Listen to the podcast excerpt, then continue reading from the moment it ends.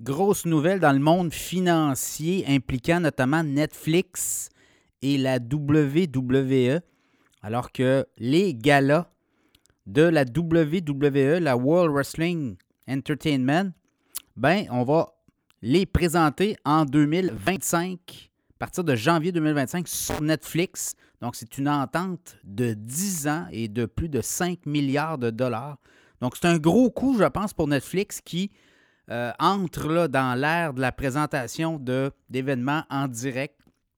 Et on sait que le sport est très vendeur et euh, attire beaucoup de gens, de téléspectateurs. Et là, clairement, Netflix qui saute dans l'aventure du direct, des événements en direct sur sa plateforme. On ne l'avait pas beaucoup fait, on l'a fait un peu en humour, on avait fait quelques incursions, mais là, c'est une entente majeure avec euh, la WWE qui appartient d'ailleurs à la compagnie TKO.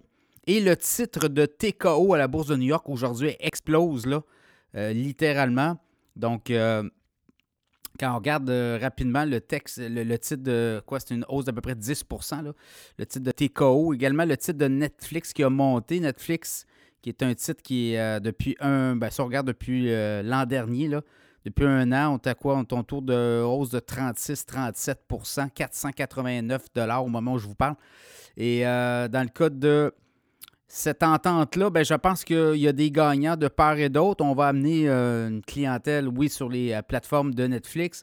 En même temps, ben, pour euh, la WWE, on dit qu'on ne se ferme pas non plus à tout ce qui est la câbleau distribution. On a quand même des deals avec NBC et Fox News aux États-Unis.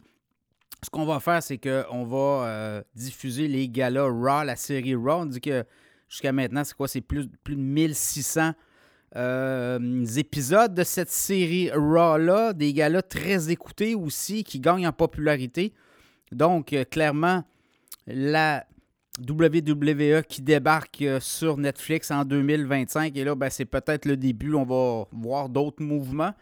Il y a Spotify, il y a Amazon, il y a d'autres joueurs là, qui voudront éventuellement. Il y a Apple TV aussi. On sait que les matchs de soccer de la MLS sont maintenant sur Apple TV. La Ligue, les droits de la Ligue ont été octroyés à Apple.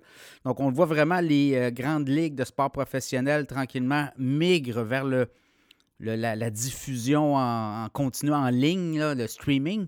Donc, on est là. Ça va être intéressant de voir la suite. Et dans le cas de la WWE aussi, on fait entrer Dwayne Johnson.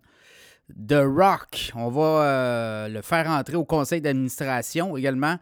Euh, lui dit qu'il a, négocié les droits sur son célèbre surnom de Rock et il entre au CA de la WWE, mais de TKO, groupe TKO qui est également la UFC. Donc à suivre, euh, peut-être que des matchs de la UFC aussi pourraient être éventuellement sur Netflix. Donc beaucoup d'argent.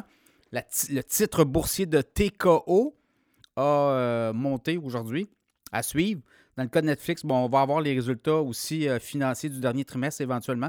Netflix est en bonne position pour continuer une progression. Et là, bon, on le voit, le streaming, le live, tout ce qui est performance, donc les concerts, l'humour.